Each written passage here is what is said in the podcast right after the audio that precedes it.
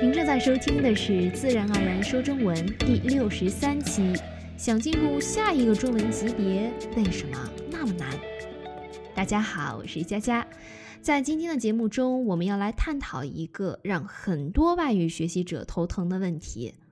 当我们在学习一门外语时，已经过了初学者的阶段，想从中级变为中高级，中高级变为高级，高级变为精通，甚至母语者的程度。为什么那么难？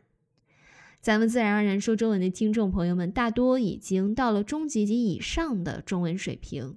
相信大家当初会去寻找一个全中文的教学播客的原因，也是因为当自己达到中级及以上的水平后，你们发现用原来的学习方法继续学习好像行不通了，进展好像慢下来了。对一些中文中高级和高级水平的听众朋友们来说，达到流利说中文，甚至像母语者一样说中文的程度，似乎是近在眼前，却又远在天边；似乎是唾手可得，却又遥不可及。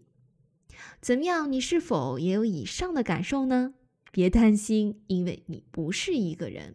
几乎所有的语言学习者在到达一定的级别后，都会进入一个瓶颈期。如何正确应对这个阶段至关重要，因为它会在我们面前制造一个分岔口。一部分的语言学习者没法突破这个瓶颈期，也就慢慢的放弃了继续学习。由于长期不使用目标语言，不进行复习巩固，就造成了语言水平不但不提高，还一直倒退，最后可能也就完全遗忘了这门语言。另一部分的语言学习者很快意识到自己进入瓶颈期，并发现这一阶段出现的阻碍自己进入下一级别的绊脚石，且做出相应调整，他们就能顺利的突破瓶颈期，进入下一个级别。本期节目就让我们一起来把那些阻碍你中文水平升级的讨厌的绊脚石给一一找出来，并找到打破它们的方法。绊脚石一：安于现状，进入舒适区。当你的中文进入中级及以上的水平后，你或许会不自觉地进入到一个舒适区，你觉得自己的中文已经够用了。因为你已经可以在微信上与朋友们打字聊天，已经可以大致看明白一部中文电影或听明白一些中文播客，已经可以阅读不少中文读物，且能了解他们的大意，甚至你还已经可以在日常生活中与别人从容的用中文对话。这一切都或许会让你产生这样的想法：嗯，我的中文已经够用了。差不多就行了。不得不说，能达到以上描述的中文程度，的确已经是非常棒了。但我想，大家之所以来到这个播客，就是因为你们对自己的现状还有那么一点点的不满意，你们对自己的要求还要更高一点，你们的梦想也比大多数的中文学习者还要更大一些。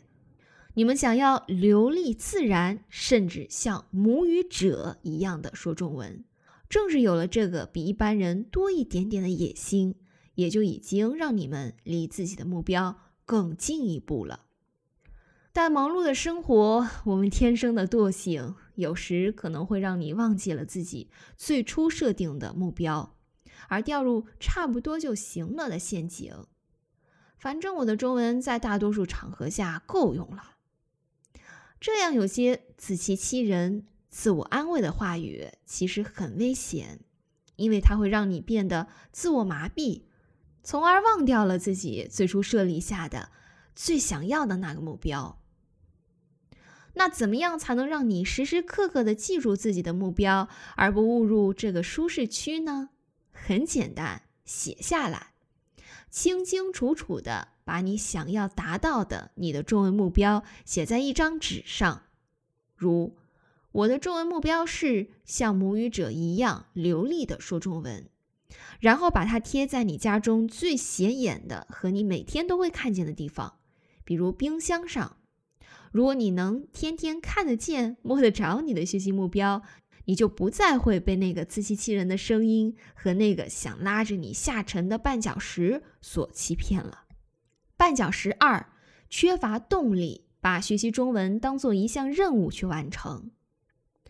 当你确定和巩固了自己的中文学习目标后，如何把它付诸到实际行动中，也决定了你是否能够达成你的最终目标。不少人刚开始对自己设立下的中文目标信心满满，充满动力，恨不得一天可以不间断地学习二十四小时，以尽快达成自己的目标。可好景不长，学习的热情很快就变得越来越少，甚至到最后变得荡然无存了。有些人在看不到立竿见影的成效后，就开始找各种各样的逃避学习的借口，比如今天太累了，明天再学习吧；最近工作有个大项目，等做完这个项目再学习吧。就这样，他们的中文水平就在原来的级别停滞不前，甚至还越变越差了。如果你把学习中文当做了生活中的一项额外的任务，如果你觉得每天放学、下班后都有这样一项额外的任务在等着你，让你不能尽情的看电视、玩游戏，那你坚持不下去，真是再正常不过了。因为一个额外的任务会让你觉得有心理负担。会让你觉得想到它就痛苦。让我们换个思路，与其把学中文作为一项任务，为什么不把它融入到你的生活中去呢？我们以前说过如何利用碎片时间和把中文学习变成生活习惯这个话题，没听过或有些遗忘了的朋友们可以去收听一下。又为什么不享受中文给你带来的那些不会中文的人无法感受到的乐趣呢？比如与中文母语者聊天、看中国电视剧、电影、综艺、读中文原著、听中国音乐。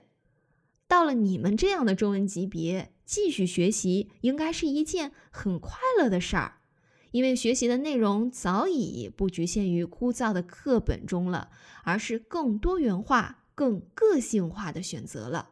试着把中文与你的兴趣爱好结合起来，试着享受中文给你带来的乐趣或好处。这样你就有继续学习的动力了。绊脚石三：安于现状，没有自我反思的意识。在往期节目中，我说过，在与别人用中文对话时，不要怕出错，不用追求完美主义。请注意，不要怕出错，不代表一直重复同一个错误也没关系。比如有一个词，你听到它时能听懂。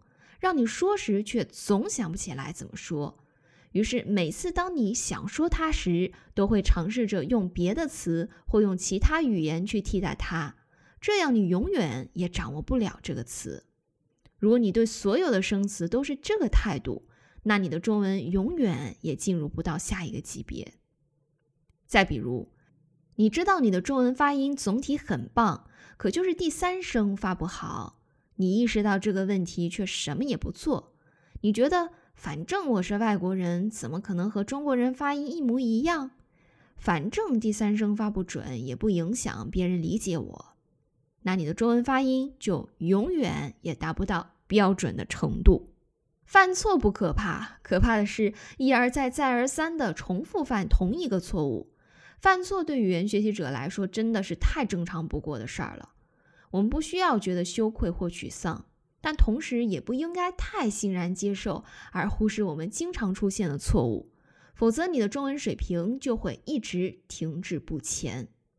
再说词汇方面，在阅读时，有时一句话你只有一个词看不懂，但不影响整体的理解，有些朋友就会选择跳过这个词。对不想提升自己中文水平的人来说，的确无伤大雅。可对于想要达到母语水平的你们来说，我建议你在泛读时可以暂时跳过，可要做上记号或把它记在笔记本上。之后读完整篇文章后，再回过头去精读、查字典、做笔记、复习。记笔记的方法在往期节目中我们也有介绍过，专门准备一本笔记本，把遇见生词的中文解释和组词造句记下来。每天温习一下，很快这个词就能真正的进入到你的知识库中。外语学习者和母语者最大的区别之一是词汇量的不同。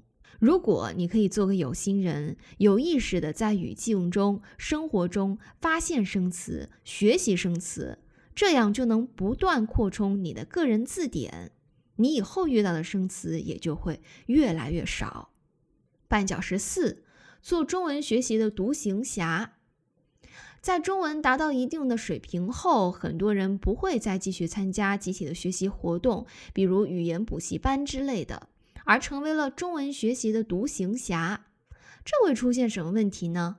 首先，它违背了语言的首要功能是与他人交流；其次，一个人学习很容易失去学习动机，产生惰性，甚至放弃学习；再次，一个人学习很难发现自身存在的问题；最后，一个人学习也的确比较枯燥。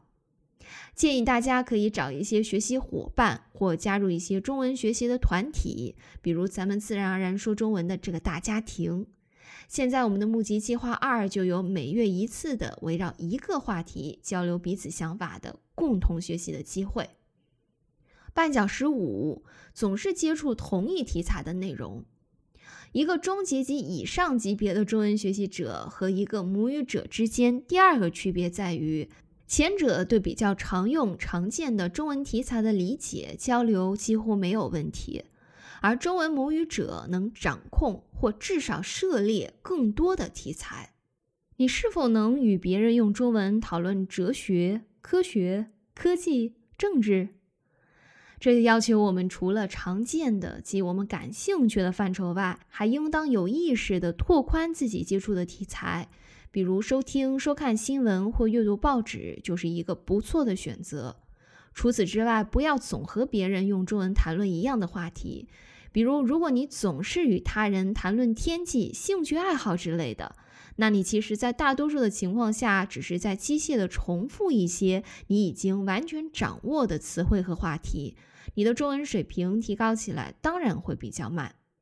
相反，如果你有意识地和你的语言学习伙伴或语言学习小组每次谈论一个新的话题，这样就能让你不断学到新的词汇、知识，也能帮助你的中文更快地进入下一个级别。绊脚石六：用错方法。有的朋友可能说了，我是个好学且自律的人，也每天都学习中文，为什么还是会进入瓶颈期呢？那就证明你现在的学习方法并不适合你，是时候要调整一下了。我们以前说过，学习语言既要有输入的过程，也要有输出的过程。如果你只有输入而没有输出，那你的中文进入中级后，可能不仅不会进步，反而会后退。大家知道，在自然而然说中文中，我一直倡导大家用最自然、科学且高效的方法去学习中文。我建议大家把听和说作为你们中文学习的主要途径。另外，我还想强调一点：学习新知识固然重要，可重复和巩固旧知识更重要。中国有句话叫“温故而知新”，意思是温故旧知识能得到新的理解和体会。绊脚石七：没有明确的计划。有的朋友虽胸怀大志，却没有一个明确的量化的学习中文的计划。在还没养成每天学习的习惯之前，我还是建议大家要制定一个详细的学习计划。比如每天读一篇中文小故事，每天听一期自然而然说中文的节目。如何制定计划，我们也已经在往期节目中说过了，这里就不再赘述了。说到这儿，本期节目也即将结束了。亲爱的朋友们，能达到你们现在的中文水平已经非常不容易了。你们离自己的中文最终目标其实已经非常近了。这背后你们付出了多少汗水，只有你们自己知道。千万不要在这个岔路口走错了道，不然就太可惜了。让你的中文快速升级，不是件不可能，却也不是件容易的事儿。努力坚持，学中作乐，用对方法，敢想敢做，是帮你们拿到通关钥匙的捷径。希望今天的主题能给你们带来一些启发，也希望能为你们尽快实现像母语者一样说中文的梦想出一份力。如果你喜欢本期节目，别忘了给我们一个五星评价，别忘了推荐给那些你觉得也会对他们有帮助的中文学习者。在此感谢大家。参加我募集计划的朋友们，别忘了在我们的网站 speakchinesenaturally.com，你可以下载到本期节目的完整文本。节目最后再次提醒咱募集二的朋友们，四月份的募集二专享节目参与的截止日期是明天，也就是四月二十三日。想参与的朋友们还来得及。下期节目我们会说说中国的家庭教育，对这一主题感兴趣的朋友们千万别错过了。感谢你的收听，咱们下期再见。